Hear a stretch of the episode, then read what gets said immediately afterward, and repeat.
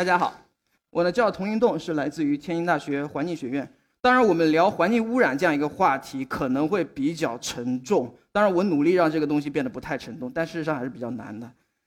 然后，其实今天来这里演讲，就是主要原因是什么呢？是关于我在过去三年中做的一个工作。这个工作其实解释是一个什么问题？就是我们中国大家都知道，我们中国城市里面，尤其是现在大城市里面，我们每天洗澡之后、洗菜之后，我们用过抽水马桶之后。我们的水一冲，那么这个问题，这个呃生活里面的水就跟我们没有关系了。但是就是很早很早以前，我就有个困惑：我们这个城市建了那么多污水处理厂，对他们那些水可以到污水处理厂去，但是那些污水处理厂有没有用？它在实际水环境中，对于我们湖泊中富贵病的富贵病的一个处理，到底有没有用？当然，做这个目的其实选，其实主要是来自于两个地名儿。第一个地名呢叫秦屋，然后秦屋呢其实是我出生的一个。小山村，我是浙江人。然后这个这个地方呢，其实秦屋的离上海大概直线距离是两百三十公里左右。如果你开车的话，四个小时、五个小时可能也就到了。然后其实我在这个村子里面，也就是每年过年的时候可能会回去一趟。然后大概是零二年或零三年的时候，我回去的时候，然后我突然看到了图上右上角的那个东西。然后右上角那个东西，如果你们不仔细看的话，你们以为是地主人家的游泳池，对吧？很像。要不是地主人家的游泳池，要不地主地主人家的养鱼塘，对不对？但事实上，这在农村呢，它其实是一个氧化塘。那么氧化塘是什么呢？就是我们知道农村地区它有很多人嘛，对吧？城市里面的人会产生生活污水，农村地区的人也会。那么农村地区产生的生活污水呢，他们会汇集到氧化塘里面。那么氧化塘里面经过初初步的微生物分解之后，它才会把这部分的水排放到水环境中。当然，这种污水的处理方式其实是非常低级的。但这样一个氧化塘其实也不便宜。如果建这样一个氧化塘的话，成本大概是在两百万左右。当然不包括成本，我说的成本当然不包括征地啊，征地那个东西说不清楚。但是我说的那个氧化塘呢，其实每年的建造成本是两百万，然后运营成本呢还得五十万左右。然后这是我们村的秦屋发生的事儿。然后突然在同一年，就反正在一年之内吧，在另一个地方出现了这样一个东西。这样一个东西，大多数人肯定听到过，跟我们每个人都有接触。这是城镇污水处理厂，就是我们每天我们抽水马桶里面的水。最终汇集到的那个地方就是城镇污水处理厂。然后我们家，我虽然离开那个村儿，但是我在那个镇上，对吧？待了很久。然后我发现，零五年那么早的时候，我们一个村儿，那美好的一个村儿，都已经出现了这样的一个氧化塘。然后我们这样一个不起眼的镇，都出现了城镇污水处理厂。那么我们却从来不知道，我们搞这些东西到底对我们的水环境，对我们的太湖里面的蓝藻爆发到底有多大的用？我们先来看两组数据。第一组数据是二零一五年的全国污水处理厂的数据。二零一五年，我们全国已经超过有五千座的城镇集中污水处理厂。我说是城镇集中污水处理厂，不包括有一些就是工厂、化工厂，他们自己就是国家会要求他们自己有一些额外的污水处理厂。我们现在的中国的城镇污水处理率已经达到了百分之八十四，也就是说，基本上每一个城市、每一个县城已经没有问题了，都有污水处理厂。如果建造一个每年处理在五千到一万吨左右的污水处理厂的话，建造成本大概是在五千万左右，污水处理厂的建造成本，但是不包括，因为比如说你要把水引到你的污水厂里去，那么它会包括各种管网，对吧？比如说你经常会可以看到有些地方在扒地，就是把那个马路给扒掉了重新盖，很多时候就是盖的是他们的那个污水处理管网。所以加上污理污水处理管网的话，一般一个城市建造一个污水处理厂得一点五个亿左右，一点五个亿，这是指建设成本。那每年呢，还有非常大的那个人工成本、维护成本，比如说有一些菌种需要更换，有一些这个污水处理厂，然后它是需要一些定期维护的。那么那个成本基本上是一年两千万左右。然后，所以一个污水处理厂除了建造成本加上每年的运营成本，它其实是一个非常庞大的一个数字。然后另外一个数字呢，是来自于中国环中国环境统计年鉴的，从二零零六年开始到二零一四年为止，中央财政直接投入支持于城镇污水处理的是三千个亿，三千个亿。当然，我这里说的是中央财政直接投入，还不包括地方配套的。一般情况下，地方配套会是这个的两倍。所以，如果按照配地方配套是两倍计算的话，那么从二零零六年到二零一四年为止，我们差不多用了一万亿来治理城镇的污水，但是我们却从来不知道我们这个地方有没有效果。然后，所以我们提的一个问题就是，到底花了那么多钱，对于我们的太湖里面刚看到那个太湖藻类爆发，对吧？肯定很多人有疑问啊。你花了那么多钱，太湖里面藻类还是继续爆发，还是这个样子，还恨那么厚厚一层呢？还是会臭啊？那个是为什么？我突然想起来，就是我们在那个时候啊，我去查阅数字，说我们全国尺度到底有没有人了解过你花那么多污水处理厂，它的效果到底有多大？我发现居然没有人。然后我觉得这个时候特别像那种，就是大家都肯定是经过高考的，对不对？然后突然想起来高中的时候有一个例子，就是高考之前，尤其是我们浙江做的最多的就是那个黄冈兵法，对吧？黄冈兵法的模拟卷，然后还有的就是王文雄还是王什么雄，当然很多年了，我可能记不清了。然后每年我们高考的时候会做各种各样的模拟卷，对不对？当我们做完模拟卷之后啊，一般情况下会分那么几种人呢？它分为这么几种人：第一，你也做模拟卷，有一类学生呢，他会做完模拟卷。然后呢，他就直接对个答案，对吧？直接对个答案我就走了，玩球去了。然后还有第二类人呢，他会对个答案，对完答案之后再算个分儿，对吧？比如说一百分的，哎，我得了六十啊，无所谓，我又走了。还有第三类人，第三类人往往是学习成绩最好的人。那类人是什么人呢？那类就是，哎，我这个对完答案之后，我算了哈，我得了九十五分儿，哎，人家还对那五分不满意，说我五分为什么错了？我也找到问题错的答案，因为我猜问题错的答案，我下次不会犯错，对不对？当然，我属于第一类学生，我学习成绩不是特别好。当然，大多数好的人大家都明白，大多数好的人其实是第三类那个学生。然后我突然觉得，如果把水污染、中国的水环境污染当成我们面临的一张卷子的话，那么城镇污水处理厂的建设其实就是我们对这张卷子一个答题的方法。然后我们现在答题呢，大家都知道，答题写作文的时候，如果你不知道要点的话，你得码字儿，对不对？你玩命的往上写，总有几个是对的吧，对吧？然后我发现，我们中国的城镇污水处理厂突然也成了这个局势。我们甚至不知道我们城镇污水处理厂到底有没有，然后我们就玩命的建，我们以为建的越多，然后它的效果会更好，但事实上到底怎样，我们并不清楚。所以我在过去三年过程中，其实做了一个工作，就是想问我们到底花了那么多钱，到底值得不值得？因为湖泊的生态系统问题其实有很多啊，污染也有问很多，所以我们这次讲的其实就是污水处理厂对于缓解湖湖泊中的富贵病到底有没有效果。那么首先我们来看什么是湖泊中的富贵病。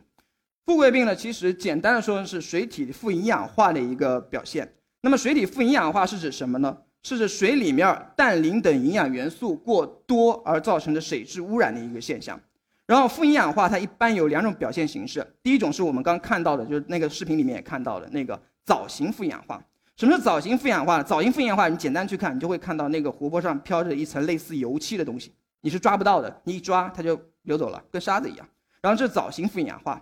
还有一类呢是叫草型富营养化。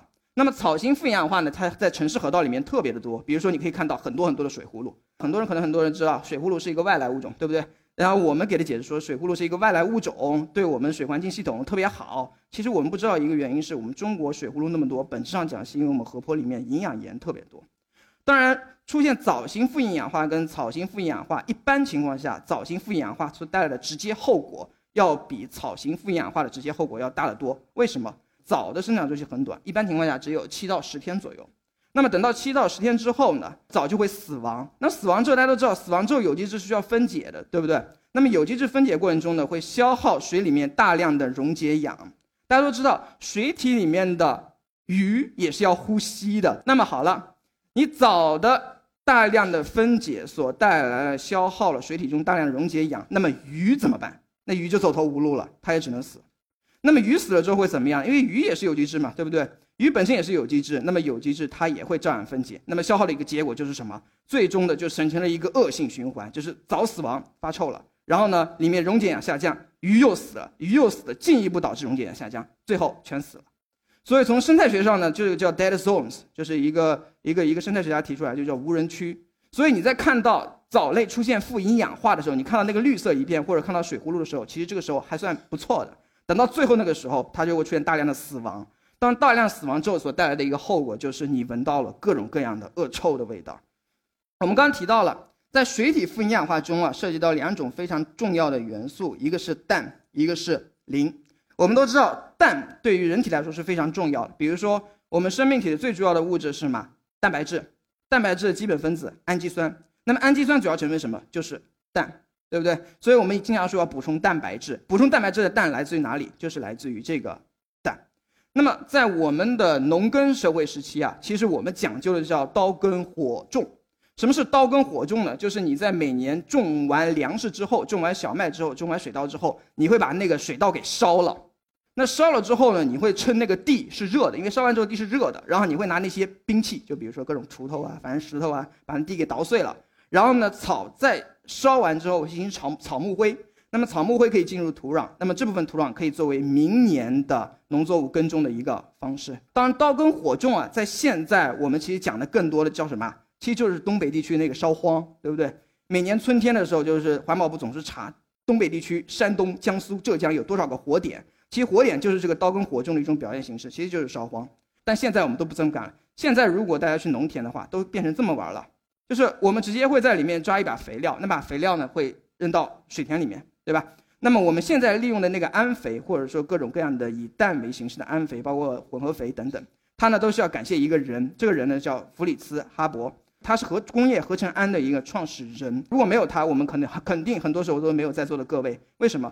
因为以前那种农耕的方式是没有办法负担地球庞大的人口的。那工业合成氨呢？简单的说就是氮气加氢气在催化剂在高温作用下合成氨。那么这个氨呢，可以进一步转化为硝态氨或者说呃氨态的一些肥料，然后我们可以直接用于农作物的施肥，所以我们也就不用烧荒了。当然，关于这个弗里茨哈伯呢，其实很有意思。他呢是因为工业合成氨这个反应，他获得了诺贝尔的化学奖。然后，但呢他是德国人，但是呢他同时又是个犹太人，所以他最后命不太好，最后被希特勒给杀掉了。弗里茨哈伯呢，其实他还有另一个罪行，经常会被人控诉呢，是一个什么事情呢？就是我们大家都知道，如果有来自东北的朋友的话，你们可能知道东北地区有一个什么日本的毒气弹。日本毒气弹里面有一种非常有名的叫芥子气，对不对？芥子气其实就是氯气，那氯气谁发明的呢？也是这个弗里茨哈伯发明的。当然，这是关于氮。那么关于磷，它是怎么回事呢？关于磷，在很久以前，我们都是采用动物粪便的方式用来施肥。所以在那个时候呢，其实还有一个比较好玩的例子，就是世界上曾经有一个国家靠卖动物粪便发家致富的。那国家在哪儿呢？在澳大利亚的旁边，叫瑙鲁。对，瑙鲁，因为瑙鲁是一个太平洋上的一个岛国。那么太平洋上大家都知道有很多鸟，对吧？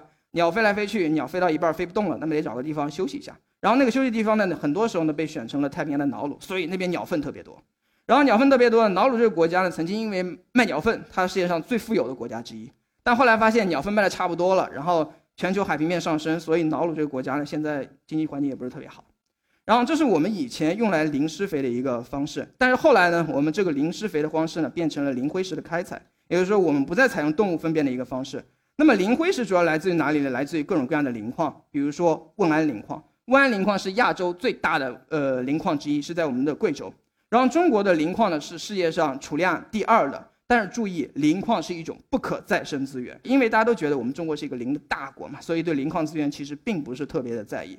包括刚才的那个氮肥，其实因为氮肥现在很便宜啊，一个吨肥也没多少钱，所以导致你在农田耕种过程中。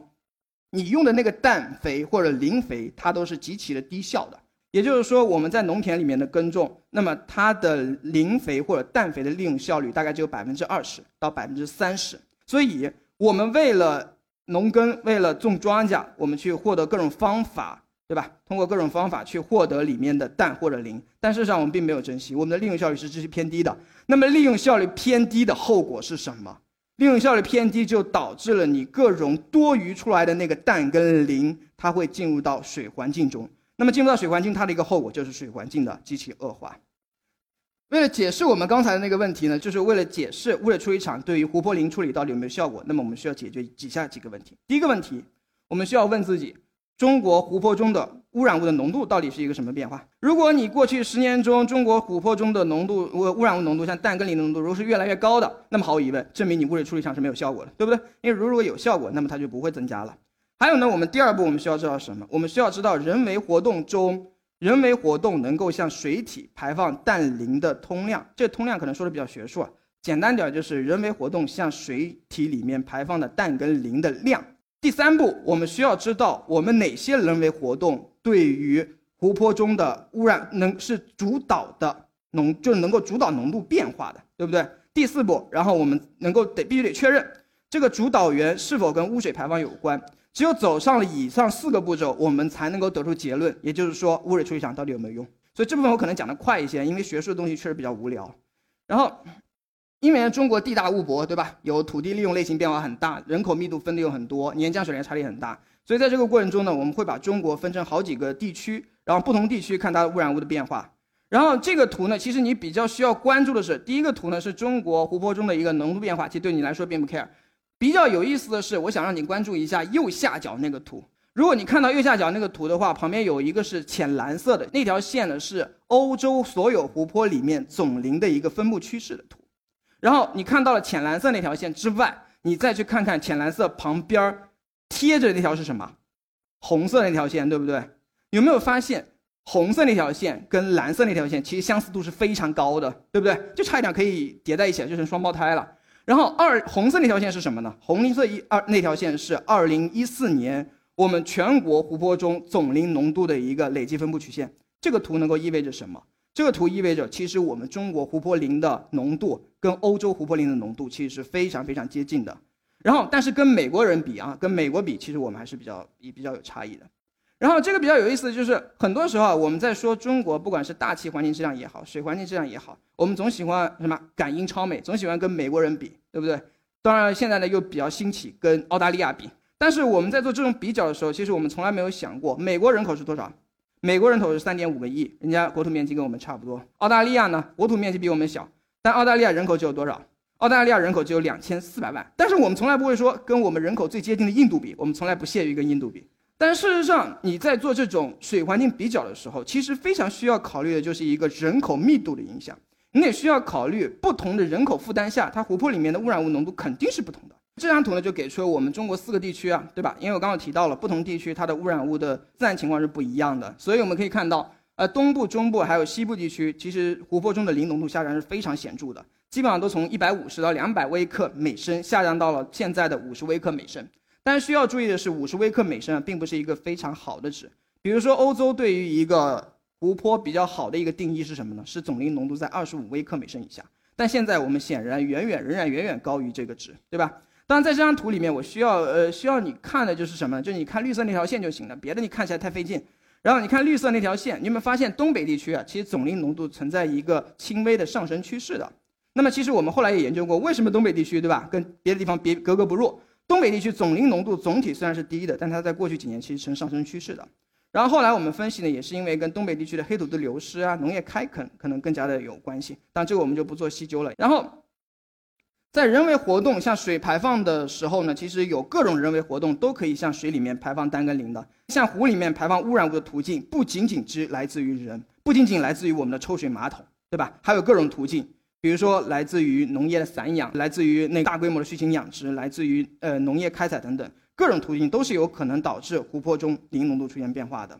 然后这个呢，也是我们对应时间段里面的湖泊中的那个磷浓度的通量的变化，就不同地区通量的变化。但这个图看着也比较费劲，你直接看就是下降最大的，其实直接简单的告诉你，就是下降最大的其实就是农村地区排放量、城市地区排放量，还有一个呢是来自于畜禽养殖的排放量，在过去十年中是存在着显著的下降的。那么有这个下降之后，我们就得去找原因，对不对？我们就得找原因，这个东西到底是由什么因素所造成的？所以我们需要用到一些线性回归模型啊，或大规模通用模型啊。因为我们看到总磷浓度大部分地区是下降，对不对？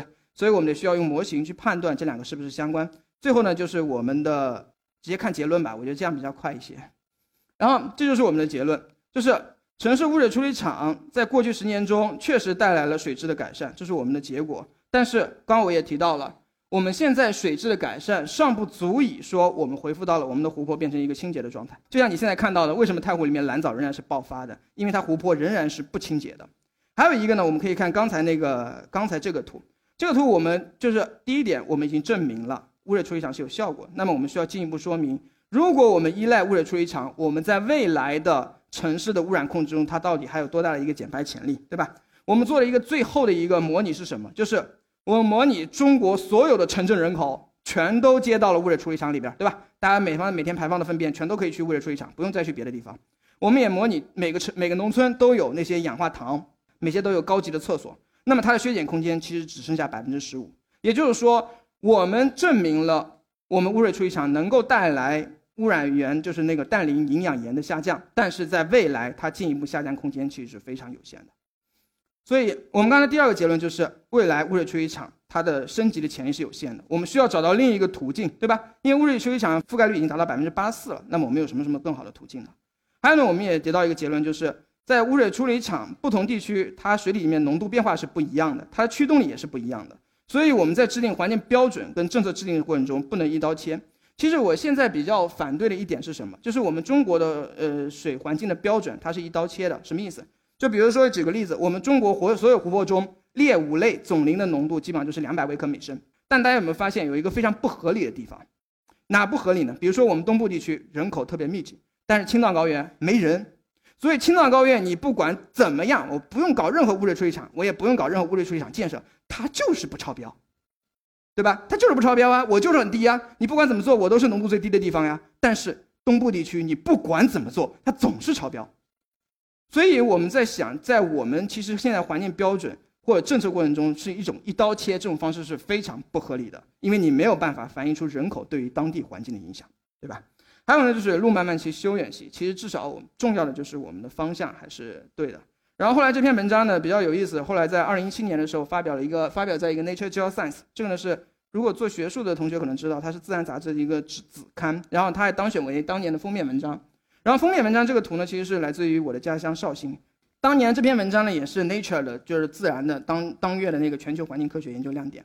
还有几分钟时间，我会发表一下，就是我对于水环境管理或者说大气环境的管理一些看法。因为刚才的学术问题比较沉重，那去过西藏的同学肯定知道纳木错，对吧？西藏三大圣湖之一，西藏三大圣湖，纳木错、马旁雍错还有羊卓雍错。纳木错呢是大家最喜欢去的，因为纳木错这个地方呢海拔四千七，然后呢你要去勉勉强强可以，但是如果你去马旁雍错，你绝对会出现高反。但是你去纳木错呢，它是处于一个大多数人不会出现高反，但是少数人会出现高反的这样一个海拔，所以很多人都愿意去体验一下。这是来自于一张纳木错的照片，然后我们可以看到照片上其实有这些黄黄绿绿的东西，这些黄黄绿绿的东西是什么？是塑料袋，因为那边地方有各种各样的游人，每年游人接待量是非常大的，大概几万人，非常大，所以游人没有办法把那些垃圾及时带走，就只能在那随遇而安了。所以我这里一个感慨就是，其实我们在花大力气，在花各种建污水处理厂，然后去治理那些已经被污染的湖泊，但是同时我们又非常，我们又在努力搞脏那些还比较清澈的湖泊。尤其是大家都喜欢旅游，对吧？大家都喜欢就是人流人人流比较密集的地方，大家都不去旅游的。大家去旅游的地方喜欢去那些老山村里边，对吧？没有人的野湖最好。但事实上，我们这种旅游无形之中也是给我们这些比较清澈的地方带来了非常沉重的环境负担。比如说，还有两个例子，这是雅鲁藏布江，你看这沿岸全都是垃圾。然后这是夏天的时候，然后还有一个是冬天的时候，也是这样。然后如果你近距离看的话，你就可以看到这些这些各种各样的垃圾。所以其实我们以为环境污染离我们很遥远，我们以为我们的抽水马桶一按水一升就跟我们没有关系了。其实问题并没有走远。然后其实我觉得用五月天的一句话来形容那些，呃比较清澈湖泊，我觉得我们最好的办法就是不打扰。不打扰是最后的温柔。今天五月天还在北京开演唱会，然后，因为以前我是挺喜欢听五月天的。然后在十九世纪八十年代，我们曾经说过一句话，叫“我们坚决不走发达国家先污染后治理的老路”，对吧？我们是看不起美国的，我们认为他们这种经济都是以牺牲环境为代价的。但是从到二零一七年，时间时间过了三十七年之后。我们再有人没有说这句话已经从教科书上删除了。我们再也没有说我们不走先了，因为我们先污染肯定走完了，对不对？